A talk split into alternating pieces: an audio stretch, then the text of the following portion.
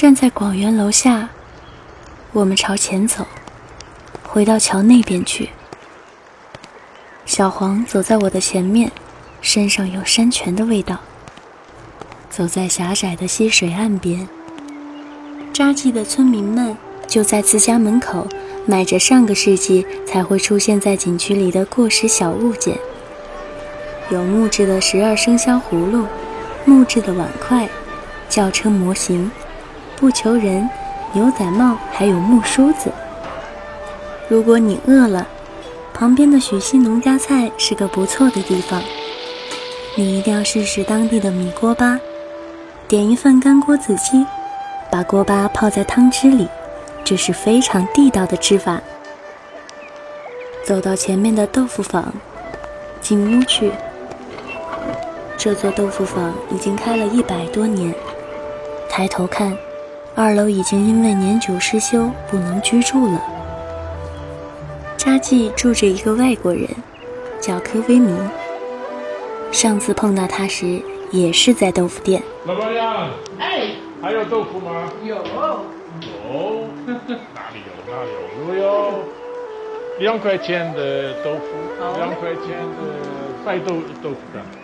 豆腐干我给你放好了。啊，好对，好，好，谢谢你啊。不用谢。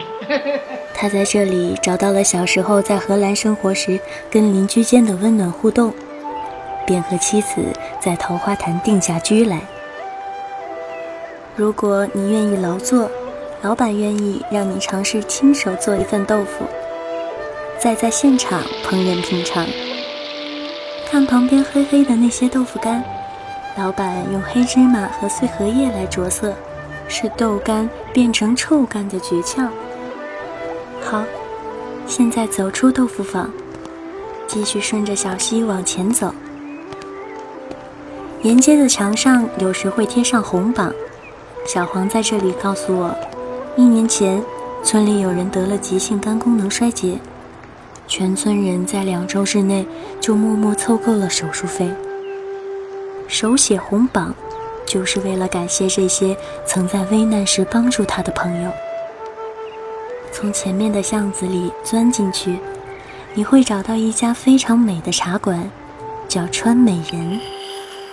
从川美人继续往前走。在拐角的路灯那里停下，朝左边看，是一个长满杂草的洞口。我曾经无数次看到有人对着这个地方写生，但我至今不知道这个洞口的特别之处。如果有一天你再来，看出了些什么，记得告诉我。现在我们往回走。再回到许溪边，右转，继续往前走。等到小雨过后，明天再来，你会看到溪边钓鱼的人，他们像钓虾一样钓鱼，鱼竿从来不会在一个地方停留太久，这样才是钓小河鱼的最佳方法。桃花潭最常见的鱼就是小河鱼，它们只有手指大小。喝山泉水长大，非常营养。小黄的祖先是桃花潭的渔民，住在太平湖岸上。他们在晚上十一点出动，早上六点捕鱼归来。白天休息过后，就做一些修补渔网的准备。他说，直到现在，家族中的很多人都还保持着这样的习惯。再往前走。你会看见一个长满枝叶的桥，桥上有座红楼，是个歇脚观赏的好地方。穿过这座绿色的桥，右转，往前走，左边是一座破旧的祠堂，前面是金姐姐的冷饮摊，她正在热情地张罗生意。天气炎热的时候，尝一口他们家的绿豆汤，那绝对是享受。走到前面的桥，穿进对面的巷子，你会看见一间非常复古的民宿，叫德润堂。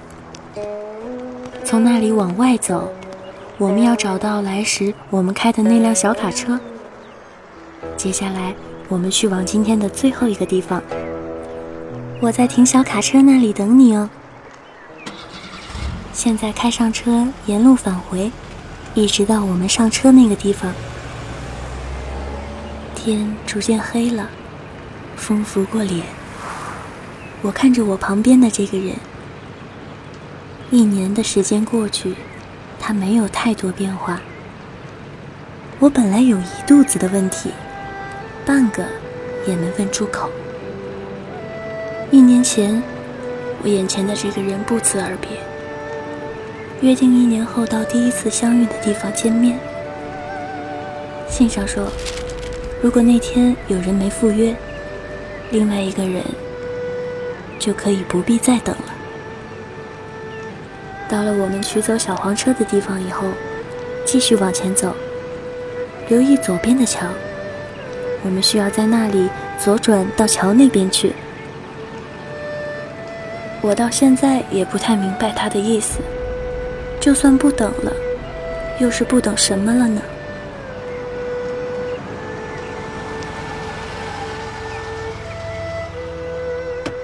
到了吗？我们从桥上下去。这时雾气之上是淡红的晚霞，水面又是另外一番景象。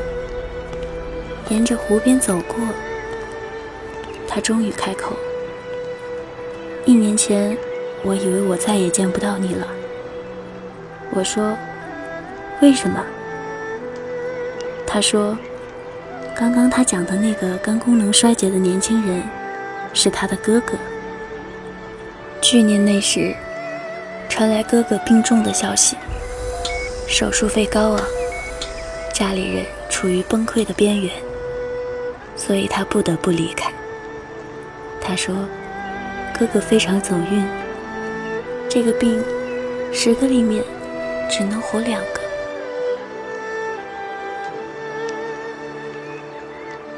他看着烟波飘渺的潭水，湿冷的雾气逐渐漫过来，我的眼睛也跟着湿润了。他淡淡的说：“他想独自承担这一切，不想拖累我。”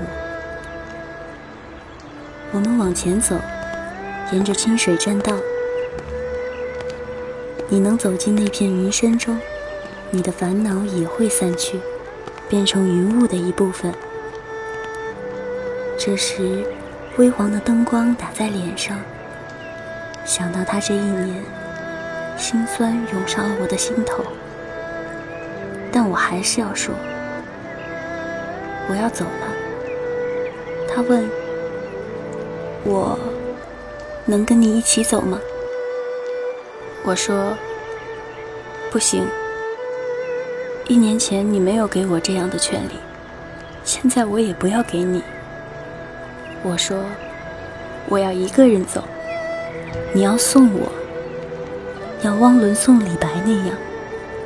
我要听到龙舟的号子，看到你踏歌的脚步。”他没有说话，好像有些难受。我说：“你要看到我的小船消失在云雾里，然后这次换我在上海等你。这壶酒。”到那时再喝。他脸上汹涌，说道：“好。”